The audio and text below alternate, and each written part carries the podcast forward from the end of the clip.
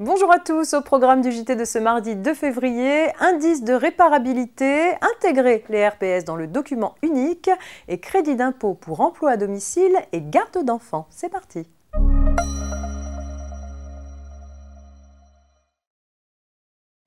Depuis le 1er janvier 2021, une étiquette mentionnant leur indice de réparabilité doit être affichée lorsque certains équipements électriques et électroniques sont proposés à la vente en magasin. La loi du 10 février 2020 prévoit en effet que les producteurs, importateurs et distributeurs d'équipements électriques et électroniques doivent communiquer cet indice de réparabilité aux vendeurs de leurs produits ainsi qu'à toute personne qui en fait la demande. L'objectif, fournir aux consommateurs une meilleure information sur la durée des produits. Un décret et un arrêté ont été publiés le 29 décembre 2020 pour définir les critères et paramètres de calcul de l'indice et fixer les conditions de son affichage. Il se présente sous la forme d'une note sur 10 pouvant comporter une décimale après la virgule, avec un code couleur allant du vert au rouge en fonction de la note obtenue. Une note qui résulte de l'addition de plusieurs critères permettant d'apprécier la réparabilité de l'objet. Sont pris en compte la disponibilité de la documentation, la démontabilité du produit, la disponibilité et le prix des pièces détachées, ainsi qu'un critère spécifique à la catégorie d'équipement concerné. Un nouvel affichage incluant cette note devra donc être prévu à côté de l'étiquette énergie, déjà bien connue. En pratique, cette mesure concerne pour l'instant une liste réduite d'appareils, les lave-linges, les téléviseurs, les smartphones, les ordinateurs portables et les tondeuses à gazon. Cette liste a vocation à s'enrichir progressivement.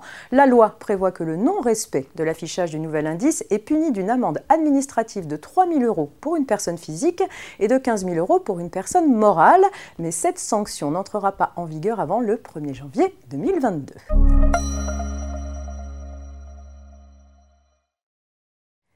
Chaque employeur doit prendre les mesures nécessaires pour assurer la sécurité et protéger la santé physique et mentale des salariés. Pour remplir cette obligation légale, il doit notamment évaluer les risques professionnels, dont les risques psychosociaux ou RPS, et transcrire les résultats de cette évaluation dans le document unique d'évaluation des risques.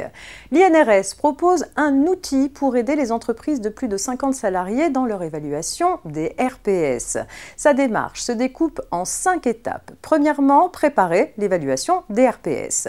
Deuxièmement, évaluer les facteurs de RPS, et c'est à ce stade que l'INRS préconise notamment d'organiser des entretiens collectifs par unité de travail et aborde la transcription dans le document unique.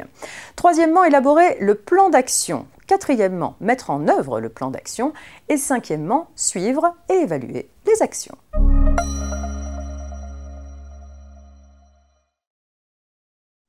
Termine ce JT avec une précision relative au crédit d'impôt pour emploi à domicile et garde d'enfants. Pour mémoire, les particuliers qui emploient un salarié à domicile ou font garder leurs enfants hors de leur domicile peuvent sous certaines conditions bénéficier d'un crédit d'impôt. En principe, seules les dépenses effectivement supportées par le contribuable pour l'emploi d'un salarié à domicile ou pour faire garder un enfant de moins de 6 ans peuvent être prises en compte pour le calcul de l'avantage fiscal. En sont exclus les aides, indemnités ou allocations versées par les employeurs à leurs salariés au titre de ces dépenses.